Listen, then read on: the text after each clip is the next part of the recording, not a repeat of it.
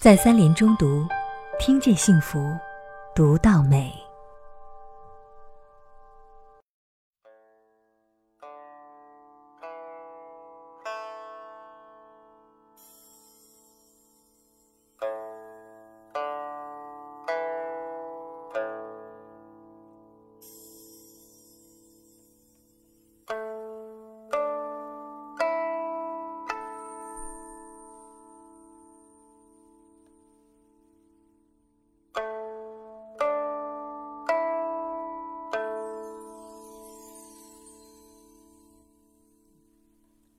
大家好，欢迎来到一堂课。我是琵琶演奏家吴蛮。今天呢，要跟大家分享的就是琵琶这件乐器。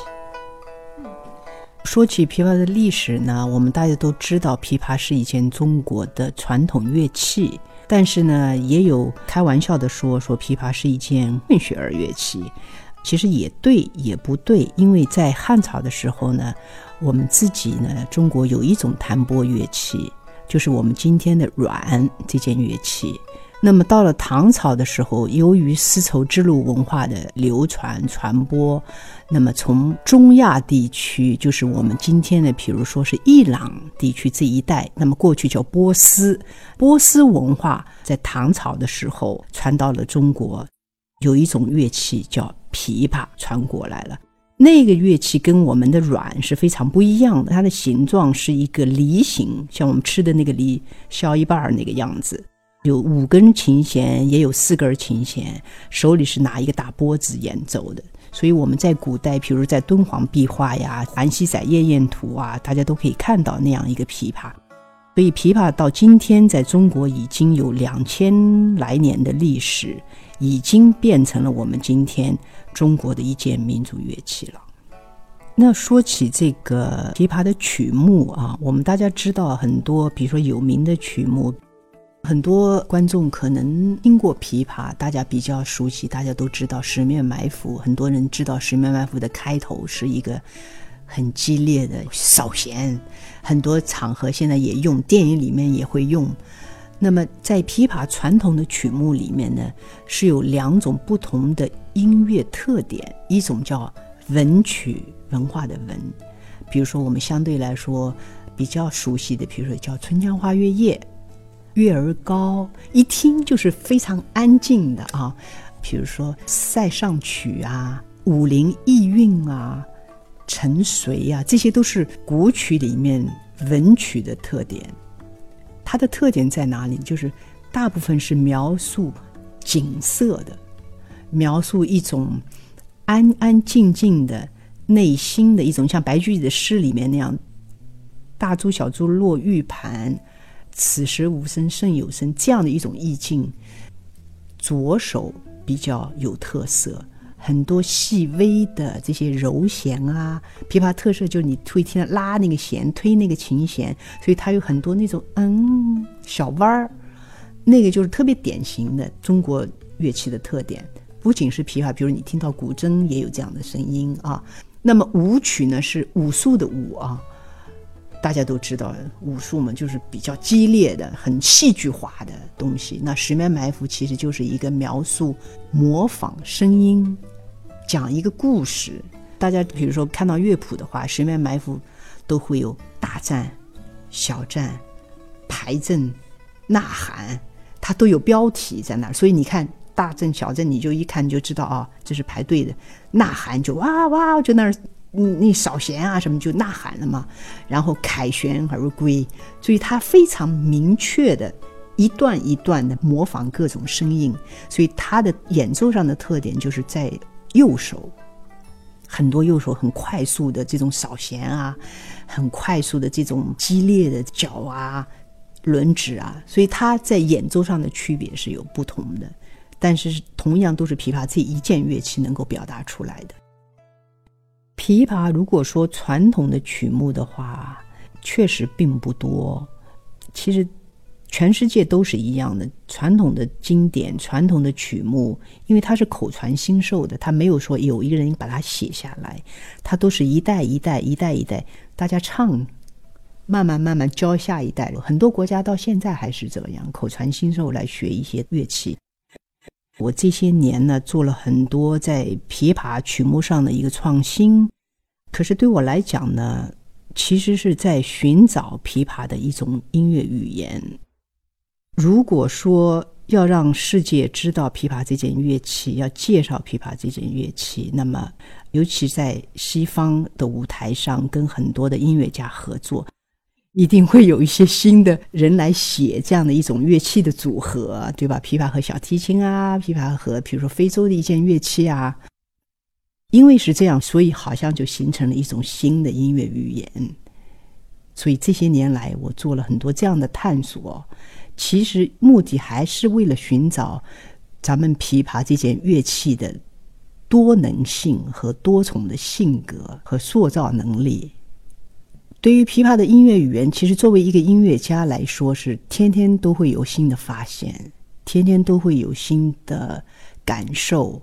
因为在旅行中，在碰到音乐家或者听到一些音乐以后，会发现哇，这个音乐很好听，哇，这个音乐很像我们中国的什么什么。因为我觉得很有意思，就是我去非洲跟非洲的音乐家合作的时候，他们在演奏他们的民间的调子的时候，是五声音阶。跟中国的很像啊！我有时候我就说，你们这个是不是中国传过去的？后来会发现，其实音乐和文化都是在流动的，它没有一个固定。我们现在叫做纯正，没有所有的文化和音乐乐器都是在互相之间的交流，互相之间的流动。所以，其实也是非常合理的去寻找这些合作呀，去寻找琵琶这件乐器的各种音乐语言。我家里收集的这些唱片很多都是世界音乐类的，南美的、北美的，比如说墨西哥的爵士乐啊，南美的爵士乐啊，然后很多比如非洲的音乐啊，印度的啊，包括丝绸之路国家，就是那些中亚的音乐啊，包括一些欧洲的传统的民歌民谣啊。其实很多乐器很相似的，因为讲到丝绸之路，在美国我是创始成员嘛，这个这个丝绸之路乐团呢，那个时候我们有音乐家来自乌兹别克斯坦，然后来自阿沙拜疆，来自塔吉克斯坦、哈萨克斯坦这些国家，他们一演这些东西，我说哎，这不是咱们新疆的吗？很像的，哒哒哒滴这种曲调。就以前觉得，哎呀，阿萨拜疆好遥远呢，在哪儿啊？地图我都没听说过。可是，一跟音乐家一坐下来，一听他们演奏，马上这个距离就拉近了。所以，音乐有时候有这种魔力。其实，在跟其他国家音乐家合作的当中，听见《彩虹谣》这场音乐会，我们刚刚演完在大剧院哈，也刚刚在国内巡演了一下，去上海夏季音乐节，然后在杭州大剧院，回了我的老家了。最后一场我们在北京国家大剧院，在上海的时候，因为是露天，很多人觉得哇，像摇滚乐的音乐会，还有灯光五光六色的，大家又站着唱着跳。然后在国家大剧院的呈现也是温暖的灯光有变化，然后又是插电的电吉他，又是架子鼓，流行音乐的感觉。但是在琵琶演奏上的技术技法上头完全没有变，还是我们传统的手法。只不过就是说，作为音乐家，你对音乐的理解和音乐的呈现，就像你说话一样，你还是用你嗓子说话嘛，你还是张开嘴说。在你说普通话的时候和家乡话的时候，那个音调是变了，但你还是在说嘛。你不可能说哎这样说，你还是你好吃了吗？跟你好你吃了吧，听上去是不一样的，但是手法还是用了一种技术。所以在演奏琵琶的时候，我完全用的是传统的手法。而且是用的非常地道的传统手法。我的左手琵琶上的特点，推拉迎柔，而且是特别的要把它跟，比如说吉他和电贝斯和乌克丽丽这样的弹拨乐器区别开来。所以你一听就是琵琶这件乐器在台上。听见《彩虹谣》这张唱片是二零一六年第五十七届格莱美入围了最佳世界音乐专辑。应该是中国的第一张民族乐器琵琶主打唱片，史无前例的。当时很疯狂的想法是，从我给我儿子写的歌谣开始，我就想，哎，民谣其实是非常接地气的。不管是什么观众，男女老少，如果说我用琵琶这件中国传统乐器来演奏世界的民谣，会是什么样的一个效果？我当时是这样的一个想法。后来跟唱片公司聊了这个想法，唱片公司非常的支持。琵琶用什么来衬托？后来我就想到，所有的都是用弹拨乐器。所以在专辑里面，其实用了更多的弹拨乐器，有非洲的弹拨乐器，还有日本的三弦啊，这些都在里头。因为实地音乐会演奏，我们不可能十几个人都上来，所以都是我们自己兼这个乐器，兼那个乐器演奏。所以贝斯、吉他、乌克丽丽是弹拨乐里面比较主要的这些乐器啊，所以最后呈现出这样的一台民谣的音乐会。我做过很多不同种类的题材形式，比如说五月份我回来的是跟吹打吹管乐，琵琶的《百鸟朝凤》，那么用的是唢呐笙、管子、埙、笛子，全部都是我们民间的一种呈现。那么弹拨乐民谣，就是又是另外一种呈现。其实我觉得从观众的角度来讲，它是有不同的体验和不同的感受，一种不同的享受和一种不同的文化认可。百鸟朝凤那一场，观众很嗨，是因为他熟悉江河水一吹，很多就知道，哎呀，这江河水。完了说，哎呀，琵琶也可以跟着百鸟朝凤一块玩，跟唢呐一块他有一种熟悉感。那么到了民谣以后，又是另外一种嗨，底下都跟着唱，茉莉花就跟着唱起来了。虽然他们有人开玩笑说唱的音不准，但是是观众的一种反应，观众的一种当下的那种体验，对音乐的一种熟悉感和一种享受。我是非常希望看到我的观众是这样的一种享受，而不是有跟观众有距离感。我想强调的就是说，乐器本身有自己的语言，但是作为一个音乐家来讲，音乐的风格是可以多样性。音乐的目的是什么？音乐就是一种人与人之间的一种交流，而且是一种文化上的一种认知。我个人觉得音乐。好像没有分传统和现代这样的界限，音乐就是音乐。那么，这个音乐可能是古代的，讲的是唐朝的故事，讲的是一个景色的描写。可能这个协奏曲跟乐队的，体现了一种现代的啊人的一种思维，或者是用了呃传统的音乐素材，只不过配器上用了一些西洋的乐器，有一种音乐的表达，色彩上的不一样。所以我个人来说，很难一定要去区分现代和古代音乐，其实就是音乐不同的感受而已。我在创作琵琶的曲子，有时候经常自己一个人坐在那边，就是想弹什么我就弹什么。那我们现在叫即兴演奏。我大部分的灵感都是来自传统的。大家知道白居易的诗《琵琶行》。白居易的诗《琵琶行》其实非常细致地描绘了琵琶这件乐器和琵琶这件乐器在当时的文化的一个环境中。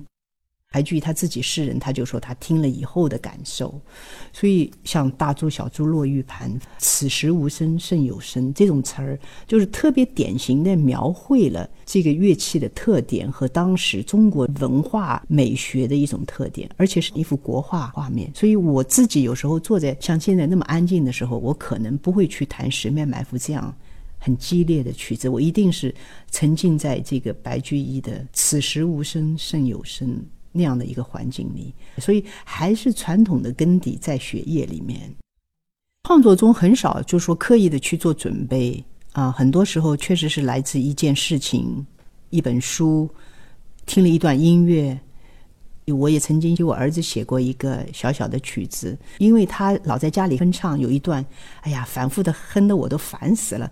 滴啦哒，滴啦哒，哒哒啦哒，滴滴哒，滴啦哒，滴啦哒，无限的反复。我说你从哪儿听来的？他说我也不知道，我就自己瞎唱。那时候他四岁。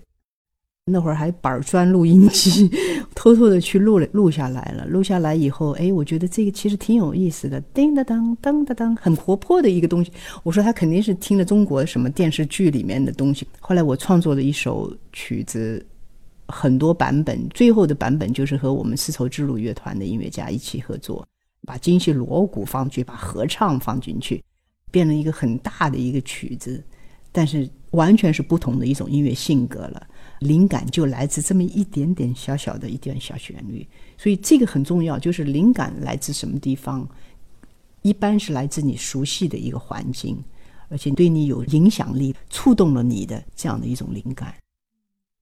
一九九零年离开中国，毕业以后去到美国去学习、去了解、去做了很多的合作创新也好，在潜移默化中介绍了中国的文化和中国的音乐。但是这些年来，中国的这个魂好像越来越深在我自己的音乐里面。我觉得原因是因为有的时候旁观者看得清，你因为离开了这个土壤，然后你去了解到很多国家的文化。合作，你其实会更看清楚你自己的文化，你会更想了解自己的文化，而且想寻找琵琶这件乐器在国际舞台上，在所有的世界的音乐乐器种类，它的位置是什么，它的特点是什么。所以我这些年，比如说中国民间的皮影戏的兴趣，小时候都看呀，《西洋景》没有电影，没有电视嘛，那个时候都是看皮影戏嘛。比如说，咱们老腔陕西、陕北的那种风格。比如说，我也去新疆去听维吾尔族的木卡姆的传统音乐，因为跟琵琶有关系。琵琶是从那边过来，丝绸之路文化，所以这些营养其实都是创作的源泉。作为一个音乐家来讲，非常重要的。这么多年来，在西方介绍这件乐器，很多观众、很多朋友都会问我：西方人对琵琶怎么认识啊？他们觉得怎么样？能不能听得懂啊？经常会问到这些问题。那我经常会反问，就说：你能听懂钢琴吗？你听得懂小提琴吗？你听得懂吉他吗？这样一问的话，可能观众就有一种思考：说对呀，我为什么要问呢？同样都是乐器，都是音乐，其实是相通的，不需要去担心西方人听不听得懂。只要是好的音乐，都能打动人心。只要是你有特点的音乐，有自己文化特点的，都能打动人。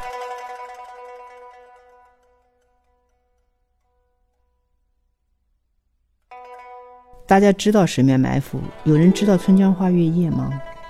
《春江花月夜》不是古筝曲，也不是古琴曲，那是一首琵琶的独奏曲。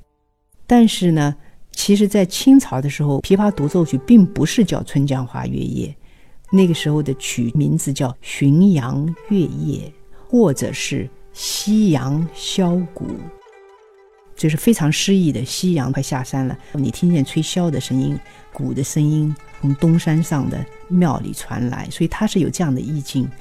月上东山，回栏拍岸，矮乃归舟，渔舟唱晚，它都有一些小标题，所以那首曲子叫做《夕阳箫鼓》。这是一首琵琶非常有画面感的一首文曲。那么到了五十年代，彭修文先生他们，或者是上海那个时候有一个民族乐团，很早很早了，他们改成了民乐队的，因为不能说还是琵琶独奏曲了，就改了一个非常诗意的一首曲名，叫做《春江花月夜》。它也是根据这个音乐的内容来改编的，写了这个名字。其实那是一首琵琶独奏曲，所以我可以把这首曲子推荐给大家。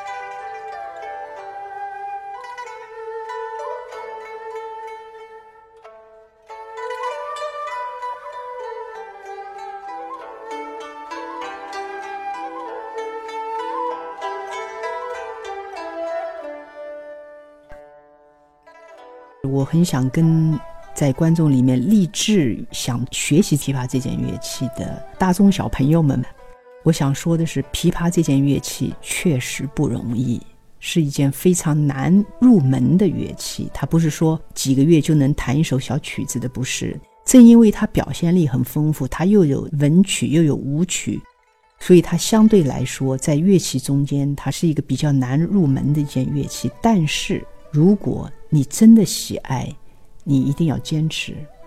我经常会对入门的小朋友讲：“你真的喜欢吗？学这个乐器可苦了。”有的小朋友说：“我坚持，我要学。”我小时候也是这样，我坚持下来。所以说，坚持是非常重要的一件事情。其实，不管你学什么行业，你要坚持。你如果喜爱，你坚持下来，你一定会看到你的成功。